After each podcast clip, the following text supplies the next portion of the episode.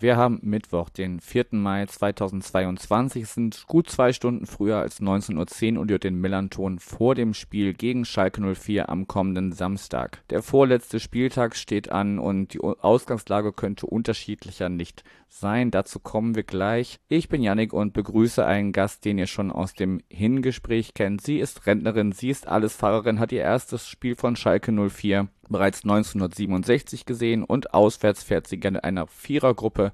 Ich sage Moin, Anne. Moin, Yannick. Ich hoffe, wir hören uns jetzt die ganze Zeit einigermaßen gut. Die Technik spielt uns gerade ein bisschen einen Streich, aber wir kriegen das hin. Anne, habe ich in deiner Vorstellung irgendwas vergessen oder möchtest du noch was ergänzen? Also von dem, was ich gehört habe, glaube ich, war alles so, wie das äh, beim Hinspiel war und wie ich mich so grob vorgestellt habe. Ja, alles korrekt. Und auch alles okay. Mehr braucht man nicht zu wissen.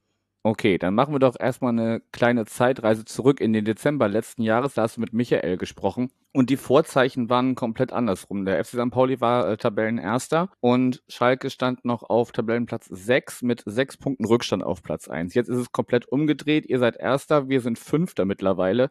Ziemlich abgerutscht durch nur drei Punkte aus den letzten fünf Spielen und äh, mit fünf Punkten Rückstand auf euch. Wie geht's dir denn so momentan als Anhängerin des S04? Ja, also für mich äh, ist das natürlich schon eine Überraschung, wenn ich jetzt so sechs, sieben, acht Wochen zurückgucke oder eben noch bis Dezember. Äh, da muss ich ehrlich sagen, hätte ich nicht damit gerechnet, dass wir auf einmal wirklich äh, irgendwann Tabellenführer sind.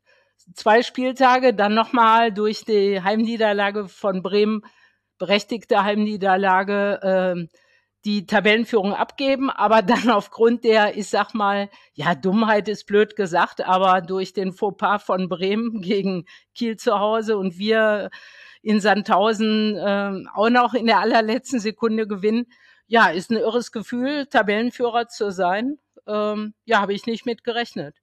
Ja, ich glaube, die, die wenigsten hätten das gedacht zu dem Zeitpunkt, als wir letztes Mal aufeinander getroffen haben und dann ja auch noch gegen euch gewonnen haben mit 2 zu 1. Es ist ja einiges passiert bei euch seitdem. Vor allem erwähnen muss man da wahrscheinlich den Trainerwechsel. Ihr habt euch von Gamozis getrennt nach der Niederlage zu Hause mit 3 zu 4 gegen Hansa Rostock. Und ähm, dann sollte interimsweise zunächst Mike Bujo Büskens übernehmen, der jetzt aber zumindest bis zum Saisonende Trainer bleibt. Hol uns doch mal ein bisschen ab. Was macht äh, Bujo anders und wie zufrieden bist du mit seiner Arbeit?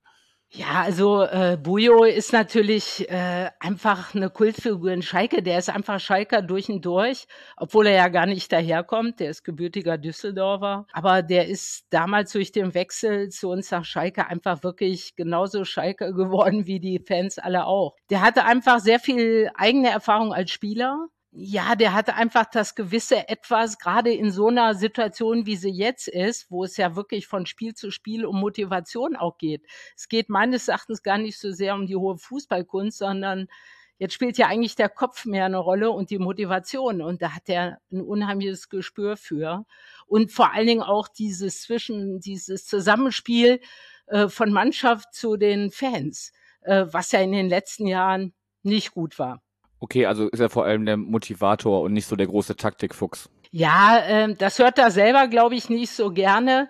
Ich glaube aber, dass er alleine das auch gar nicht ist. Der Bujo ist ein Teamplayer. Und das war der Gramozis zum Beispiel überhaupt nicht. Gramozis war so, wie ich das beobachten konnte, aus meiner doch mittlerweile langjährigen Erfahrung auch als äh, Trainingslagerfahrer, wo man die Trainer mal so ein bisschen mitbekommt, da muss ich sagen, war der sehr beratungsresistent, der Gramozis. Äh, und ich war nachher auch sehr froh, dass er äh, wirklich nach dem Rostock-Spiel entlassen wurde. Und der Bujo ist einfach ein Teamplayer, der sich mit seinem Team berät, vor allen Dingen mit diesem äh, Matthias Kreuzer, der uns gegen Ingolstadt direkt gecoacht hat, weil äh, Bujo positiv zu Hause im Keller war und dort gucken musste. Und ähm, man merkt einfach, dass das Zusammenspiel stimmt. Okay, hättest du dir denn gewünscht, dass er vielleicht zu einem früheren Zeitpunkt schon entlassen worden wäre? Hast du da irgend so ein Spiel im Kopf, wo du denkst, ach Mensch, eigentlich hätte man da schon die Reißleine ziehen ja. müssen, nachdem man ihn da mit in die zweite Liga geschleppt hat? Ja, auf jeden Fall. Und zwar nach dem Spiel äh, in Düsseldorf. Die hatten auch gerade den Tune, glaube ich, neu als Trainer. Und der hat die richtig gut eingestellt. Äh, aber wenn ich die Aufstellung, als ich die Aufstellung gesehen habe, also habe ich gedacht, es kann, kann, echt nicht sein. Also wer auf die Idee kommt, den Bülter auf rechte Verteidigungsposition in der Fünferkette, gut, Fünferkette ist noch, sagen wir, dann vertretbarer als in der Viererkette. Aber äh, und es war auch so. Der Bülter ist für mich ein ganz wichtiger Spieler ab Mittelfeld, so nach vorne, sehr wichtig sogar. Aber rechte Verteidigung tut mir leid. Der war einfach bemüht damit, diesen Posten auszufüllen und die Stärken, die Bülter hat, die konnte er überhaupt nicht umsetzen und das Spiel war chaotisch. Wir haben zwar unverdient 1-0 geführt, aber Düsseldorf hat nachher zu Recht gewonnen. Ich weiß gar nicht mehr, ob 2 oder 3-1. Und ähm, da hätte ich ganz ehrlich schon gesagt, äh, Herr Gramozis, gehen Sie lieber. Okay, hast du das aus deiner Fansicht auf jeden Fall schon mal ganz gut ausgemacht. Hast du schon so ein bisschen auf den Kader übergeleitet? Wer ist denn, also Büskens muss ja auch mit jemandem zusammenarbeiten, nicht nur mit seinem äh, direkten Trainerteam oder Funktionsteam, sondern auch mit der Mannschaft auf dem Platz, wo du schon sagst, da ist so der Funke übergesprungen zwischen Mannschaft und Fans auf jeden Fall. Wer sind denn da so einzelne Spieler, die du rausheben möchtest, die jetzt mit dafür verantwortlich sind, dass ihr zwei Spieltage vor Schluss äh, mit zwei Punkten Vorsprung auf äh, die Plätze dahinter Minimum ähm, eigentlich schon nächsten Samstag die, den Aufstieg klar machen könnt? Also erstmal glaube ich, ähm, dass es das Gesamtbild macht, das Team, weil wir sind ja letztes Jahr sind wir ja ziemlich äh, deutlich berechtigt abgestiegen und das lag daran, weil es überhaupt kein Team war. Es war wirklich exakt das Gegenteil.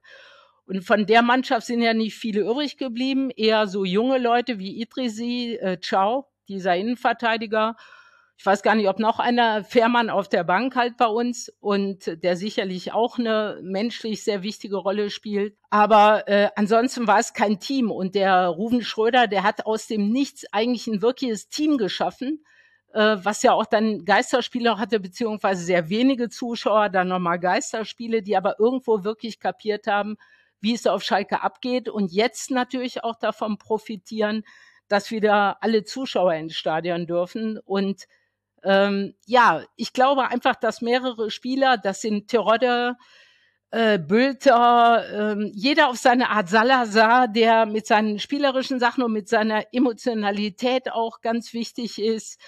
Einige sind natürlich ruhiger, wie das in jeder Mannschaft so ist. Du kannst ja nicht elf gleiche auf dem Feld haben vom Typ her. Ich finde den Drechsler eigentlich ganz wichtig.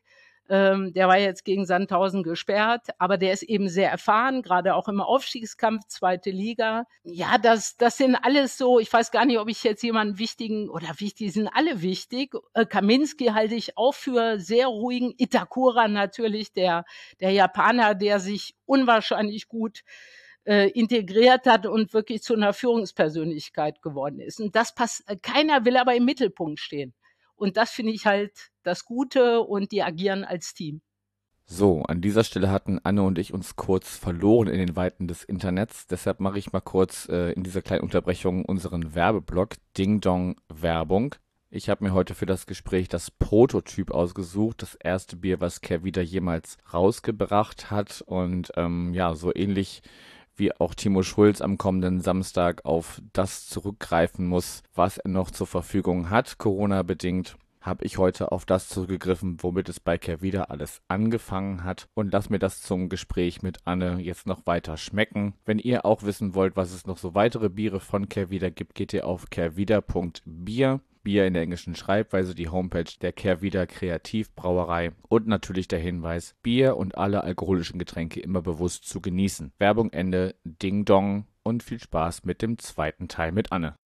Okay, dann haben wir das Thema Mannschaft soweit abgehakt sozusagen und ähm, schauen mal auf ein anderes Thema. Und zwar habt ihr euch neben eurem Trainer auch von eurem langjährigen Sponsor Gazprom im Zusammenhang mit den Geschehnissen in der Ukraine getrennt. Holen uns mal ein bisschen ab, was ähm, die Sponsorenlage bei Schalke 04 angeht. Also ich bin jetzt nicht so tief in dem Ganzen drin, aber ich muss sagen, dass äh, wir haben ja auch äh, nicht nur eine neue Mannschaft seit letztem Jahr, wir haben auch eine komplett neue Funktionärsebene, sowohl Vorstand als auch Aufsichtsrat, äh, was ich sehr begrüße übrigens. Ähm, ja, die haben äh, eben aufgrund des Ukraine-Konfliktes eben das sehr schnell, ich glaube, ich habe jetzt mal geguckt, es waren vier oder fünf Tage, wirklich äh, daran, nach dem Beginn äh, des richtigen Konfliktes, Krieges leider, haben die äh, eben Viva West gefunden, die äh, Immobilienfirma im Ruhrgebiet, ansässig in Gelsenkirchen und Essen. Ja, und haben da eben Vereinbarungen getroffen und Gazprom, ich kann dir nicht sagen, wie der Vertrag oder so ausgesehen hat und jedenfalls war es wohl kein Problem, da rauszugehen, also beziehungsweise es kann kein groß gewesen sein. Kurze Zeit später kam dann sogar noch ein Trainingssponsorpartner dazu, Rewe, die ja eigentlich den Verein hier äh, im Rheinland äh, äh, als Sponsor haben. Aber äh, ja, ich bin froh, dass Gazprom, wollte ich gar nicht sagen, weg ist und dass wir jetzt endlich, äh, ja, für mich dieses makellos sind. Ja, das ist damals auf jeden Fall ähm, sehr, sehr schnell gegangen, dass ihr da ein zugegebenermaßen auch etwas ungewöhnliches Konstrukt gefunden hat. Also nicht mehr diesen einen großen Sponsor. Und ich, ohne jetzt Zahlen zu kennen, nehme ich auch an, dass ähm, da jetzt am Ende für Schalke nicht so viel runterfällt wie noch bei diesem anderen äh, russischen Sponsor, dessen Namen wir vielleicht einfach auspiepen. Ähm, es ist ja relativ ungewöhnlich, dass man das dann auf zwei Schultern sozusagen verteilt. Das ähm, hatte ich im Rasenfunk gehört, dass das auch in der Premier League ist das wohl gang und gäbe, dass man sagt, okay, ihr bekommt ähm, quasi den Hauptsponsortitel, seid auf dem Trikot während des Spiels und ihr ähm, seid dann ähm, beim Training und ich glaube, die Aufwärm-Jerseys oder Aufwärmsätze sind auch mit Rewe bedruckt dann wahrscheinlich. Ja, also wie gesagt, ich bin mehr in dem sportlichen Bereich äh, unterwegs, äh, kopfmäßig und auch so. Also ich weiß nur, dass ja vor unserem Karlsruhe-Spiel, da wurde dann die Lösung gefunden, da gab's äh, eben den neuen Sponsor jetzt noch nicht, den Haupttrikotsponsor da wurde dann mit einem Schalke 04 Aufkleber äh, gespielt, der überbügelt wurde da oder ich weiß nicht, wie die das machen. Und danach war dann schon der neue Hauptsponsor da. Und kurze Zeit später kam dann noch für die Trainingsklamotten. Ich habe auch gehört, dass sowas viel üblicher ist, sowas zu verteilen auch, ja. Ja, ist mir jetzt gesagt für die, die ersten Bundes- und zweiten Bundesligen jetzt gar nicht so bewusst gewesen, aber ist ja durchaus ein Konzept, was man, was man fahren kann. Dann ähm, gehen wir doch einfach vom rundherum wieder weg, wenn du sagst, im Sportlichen bist du, bist du mehr zu Hause und schauen schon mal so ein bisschen auf den Samstag. Flutlichtspiel, Samstagabend, Arena auf Schalke. Wie war es denn jetzt so die letzten Mal? Ihr seid ja jetzt wahrscheinlich die letzten Male auch ausverkauft gewesen zu den Spielen, die dann, ja, bis auf diesen Ausrutscher gegen Werder Bremen eigentlich alle sehr gut gestaltet worden sind. Ah, ich habe die Frage jetzt leider nicht ganz komplett verstanden, aber ähm, es geht jetzt um die Atmosphäre zu Hause und unter ja, Flutlicht. Es ist jetzt seit langem das erste Abendspiel wieder für uns. Wir waren ja in der Hinrunde ziemlich betroffen von den Freitagabend und vor allen Dingen Samstagabend spielen. Ja, jetzt in der besonderen Situation, St. Pauli ist eh immer ein Zugpferd, würde ich sagen. Und ähm, grundsätzlich einfach aufgrund, weil es St. Pauli ist und eher sympathisch bei allen ankommt. Ja, sind alle heiß auf das Spiel. Das ist pickepacke ausverkauft. Es gibt jetzt schon seit Tagen keine Karten mehr und alle fragen danach, ob sie nicht noch eine Karte kriegen können. Ja, ähm, alle freuen sich auf das Spiel. War das denn die letzten Male jetzt auch schon so, seit man wieder äh, mehr ZuschauerInnen ins Stadion lassen darf, dass da schon so volles Haus war und, und gute Stimmung? Ja, ich meine, das lief ja so ein bisschen parallel, glaube ich, ne? Seitdem der Büskens jetzt wieder ist, glaube ich, war sehr ähnlich. Oder durften gegen Rostock, nee, gegen Rostock war ich noch nicht auf meinem Dauerkartenplatz. Ähm, das heißt, also es ist ein bisschen parallel. Büskens, also Bujo und ähm, wieder volle Auslastung oder fast volle am Anfang und nachher jetzt voll. Ja, die nach Corona sind jetzt viele Jungs, die eben wegen den bestandenen Regeln nicht ins Stadion gegangen sind, auch heiß drauf, wieder ins Stadion zu dürfen und Stimmung zu machen. Und dadurch, dass es natürlich so gut läuft, denke ich mir, unterstützt das das Ganze natürlich auch noch. Also es ist schon extrem. Also Sandhausen war jetzt schon ein außergewöhnliches Erlebnis da. Wir haben zwei Drittel von den äh, von der Kapazität, die freigegeben wurde, haben wir besetzt mit Blau-Weiß. Okay, also quasi Heimspiel in Sandhausen gehabt. Genau. Okay, dann schauen wir doch mal auf Samstag. Wie gesagt, die Ausgangslage ist genau umgekehrt zu unserem, also zu deinem letzten äh, Gastauftritt bei uns. Ähm, und ihr könnt eigentlich ja mit einem Sieg, wenn dementsprechend die hinter euch ähm, Patzen eigentlich am Samstag den Aufstieg schon klar machen. Mit welchen Gefühlen gehst du denn in das Spiel am Samstag? Ja, also für mich ist ganz klar, wir müssen gewinnen, unabhängig davon, wie die anderen spielen. Wir stehen auf dem direkten Aufstiegsplatz und haben es selber in der Hand. Und äh, ich gucke nicht aus Erfahrung von meiner, ich habe früher Volleyball gespielt, ich gucke eigentlich in solchen engen Situationen nicht auf die anderen, weil man es einfach selber schaffen muss. Weil wenn du damit rechnest, dass zum Beispiel Darmstadt in Düsseldorf nicht gewinnt, äh, da kann man sich nicht drauf verlassen, ja. Und äh, deswegen für uns die Priorität ist, und ich denke mir, das wird der Bujo der Mannschaft auch klar machen, das wissen die erfahrenen Leute auch, wir müssen gewinnen. Ja, gewinnen muss der FC St. Pauli auch und im Gegensatz zu euch müssen wir natürlich auch auf Schützenhilfe aus den anderen äh, verbliebenen Aufstiegskonkurrenten oder von den anderen verbliebenen Aufstiegskonkurrenten hoffen. Aber rein rechnerisch ist noch alles möglich und da bin ich ganz bei Tim, der heute mal durchgerechnet hat, was das für den FC St. Pauli bedeuten würde, je nachdem, also ne, äh, vier, wenn nicht sogar besser sechs Punkte holen aus den letzten beiden Spielen und wie dann die anderen spielen müssen. Da kann man sich gerne mal in die Zahlenrechnerei in, bei uns im Blog reinlesen. Ähm, nun ist es leider so, ich glaube, bei euch ist eigentlich nur äh, ein Spieler fällt aus, ich gerade gar nicht mehr im Kopf, wer, aber eigentlich könnt ihr mit voller Kapelle quasi antreten. Ähm, den FC St. Pauli hat jetzt leider kurz vor Schluss nochmal die äh, Corona-Welle sozusagen erwischt und ähm, neun Spieler und jemand aus dem Funktionsteam sind positiv gewesen letztes Wochenende, ähm, so dass wir halt äh, gerade schon im Training auch mit der U23 auffüllen und ähm, ja, mit einem ja, Rumpfkader ist vielleicht zu viel gesagt, aber auf jeden Fall nicht mit der Elf äh, am Samstag antreten werden, die um, ähm, ja, zur Verfügung hätte stehen können. Glaubst du, dass es dann eine Klatsche für uns gibt oder wird das trotzdem ein Spiel auf Augenhöhe? Was, was meinst du? Es finde ich schwer zu beurteilen, weil ähm, ich weiß nicht, wie Druck der, wie hoch der Druck letztendlich bei uns dann doch ist, wenn es jetzt ins richtige Finale reingeht, noch zwei Spiele und man hat es wirklich greifbar vor Augen.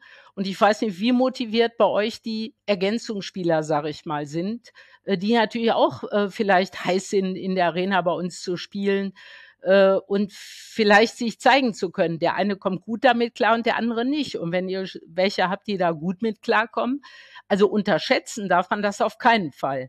Ähm, also man muss das muss den Gegner auf jeden Fall auf Augenhöhe sehen und da muss man halt gucken, wer da besser mit klarkommt und klatsche hin oder her. Ich kann es nicht sagen. Richtig hoch hm, ist schwierig zu sagen. Ich glaube, die letzten Spiele haben wir bis auf Bremen eben zu Hause wirklich aufgrund von Kampfkraft, Moral und Einstellung gewonnen. In Sandhausen in der 91. Minute, in der ersten Minute der Nachspielzeit und auch in der Hinrunde schon gegen Hannover äh, in der 94. Minute oder so. Und da liegt die Stärke von der Mannschaft, die eigentlich nie aufgibt. Ja, da liegt vielleicht auch genau der Unterschied, weshalb ihr jetzt da steht, wo ihr steht und wir da stehen, wo wir stehen, weil hätten wir im besagten Sandhausen, die Erfahrung haben wir ja auch schon machen müssen, dass das da schwierig zu bespielen ist und dann haben die uns ja noch in der Nachspielzeit oder kurz vor Schluss auf jeden Fall ähm, den Ausgleich reingeköpft. Mhm. Jetzt zuletzt am, am vergangenen Wochenende gegen Nürnberg ähm, haben sie uns ja auch nochmal den Stecker gezogen in der 90. plus X. Mhm. Und das wären halt ne vier Punkte gewesen und da würden wir jetzt einen Punkt hinter euch stehen und dann wäre das sicherlich noch, noch mal ein ganz anderes Spiel am Samstag. Ja, das sehe ich genauso. Äh, es, es, hat überhaupt in der zweiten Liga einige kuriose Sachen ja auch gegeben, was solche Spiele angeht. Mannschaften, wo man gar nicht wie äh, mitgerechnet hat, wie Rostock bei uns mit dem 4-3. Ne? Wie gesagt, gebe ich Kramotze ist auch die Schuld, hätte anders reagieren müssen. Aber das war es nicht alleine. Die Rostocker waren super eingestellt und haben das sehr geschickt gemacht. Oder eben auch andere Spiele, die du eben genannt hast. Oder wo ich mich wirklich drüber ärgere, ist über diese vier Punkte, die ich bewusst weiß, die Bremen zu viel hat. Bitte nicht vier Punkte, aber im Spiel gegeneinander. Es war das Hinspiel in Bremen gegen uns, wo, wo die in der 94 Minute oder so wirklich einen vollkommen wirklich schwachsinnigen Witzelfmeter gegen uns bekommen haben und das Spiel 1-1 ausgeht haben ja alle gesagt, selbst der Kicker hat es geschrieben. Und bei euch war das Bremen gegen euch mit diesem handvorbereiteten Tor. Ja. Und das sind äh, Punkte, die gegeneinander zählen. Ihr hättet jetzt äh, zwei Punkte mehr und Bremen zwei Punkte weniger. Und das gleiche Bremen äh, gegen uns genauso. Das heißt, die hätten vier Punkte weniger und wir hätten noch einen Punkt mehr, äh, ne, umgekehrt. Die hätten zwei weniger und äh, ihr und wir hätten jeweils zwei Punkte mehr. Ja, dann würden wir zusammen von der Tabellenspitze grüßen. Das wäre eigentlich auch ganz schön. Nun ist es so, wie es ist und wir müssen gucken, ob das jetzt am Samstag noch irgendwie ein letztes Restfünkchen Hoffnung für den letzten Spieltag übrig lässt oder nicht. Anne, ich wäre mit meinen Schwerpunkten soweit durch. Gibt es noch was, was wir auf jeden Fall vor dem Spiel am Samstag noch ansprechen müssten? Ansonsten würden wir einfach abwarten, wie es läuft und ja, du kannst vielleicht noch einen Tipp loswerden und ansonsten gucken wir einfach, wie das Ergebnis am Ende aussieht und ja, was das dann für die Tabelle bedeutet. Also tippen mache ich nicht, ich tippe immer schlecht und gerade für die eigene Mannschaft. Früher habe ich sehr gut getippt, aber in den letzten Jahren wird es immer schlechter. Ich tippe andere Mannschaften besser als die eigene Paarung. Also ich kann nur sagen, ich hoffe natürlich auf den Sieg. Ich hatte, glaube ich, den Michael zu diesem äh, Podcast im Dezember oder Anfang, Ende November oder Anfang Dezember. Anfang Dezember. Hatte ich ähm, gesagt, äh, weil er sowas andeutete, äh, so von wegen letzten Spieltag. Ich hätte mich gefreut, mal abgesehen von Nürnberg, wo natürlich bei uns eine Fanfreundschaft herrscht, äh, die aber auch nochmal irgendwo zwischendurch äh, äh, rangeklopft haben, äh, vielleicht doch mitspielen zu können da oben, weil es so eng war. Hätte ich mir gut vorstellen können äh, mit euch zusammen, aber ich fand das eher ein Scherz, weil ich nicht mehr dran geglaubt habe. Ihr wart verdient äh, Herbstmeister, weil ihr eine souveräne Heimbilanz hattet im Gegensatz zu uns. Wir sind auswärts stärker. Ist auch noch zu erwähnen, ne? Mhm. dass eine heimschwache, schwache jetzt in Anführungsstrichen, auf eine, sag mal, ihr seid auswärts nicht so souverän, treffen aufeinander. Deswegen weiß man auch nicht, wie es laufen kann. Ne? Also ich würde, würde mir wünschen, äh, dass wir gewinnen, aber ihr trotzdem dann aufgrund der anderen vielleicht doch nochmal oben. Ich fände also Bremen und Hamburg, würde ich mich freuen, wenn die da rausrutschen.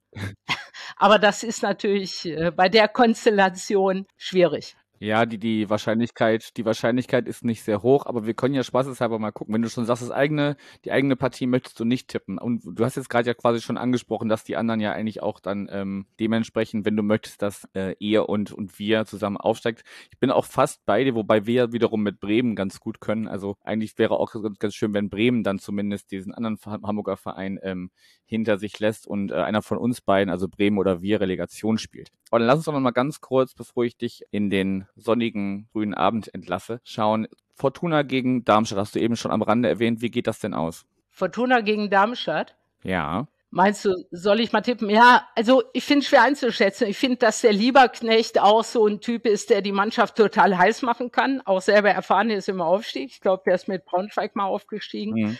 Ich habe Fortuna, habe ich gewisse Sympathien für, weil mein Mann aus Düsseldorf kommt, wir auch einige Fortunen kennen. Äh, ich die auch mal im Trainingslager so in Zeugwarten so kennengelernt habe, ist eigentlich so eine immer ganz nette Truppe Fortuna, also drumherum auch. Ja, ich, ich hoffe eigentlich, dass Fortuna gewinnt. Dem kann ich nur beipflichten.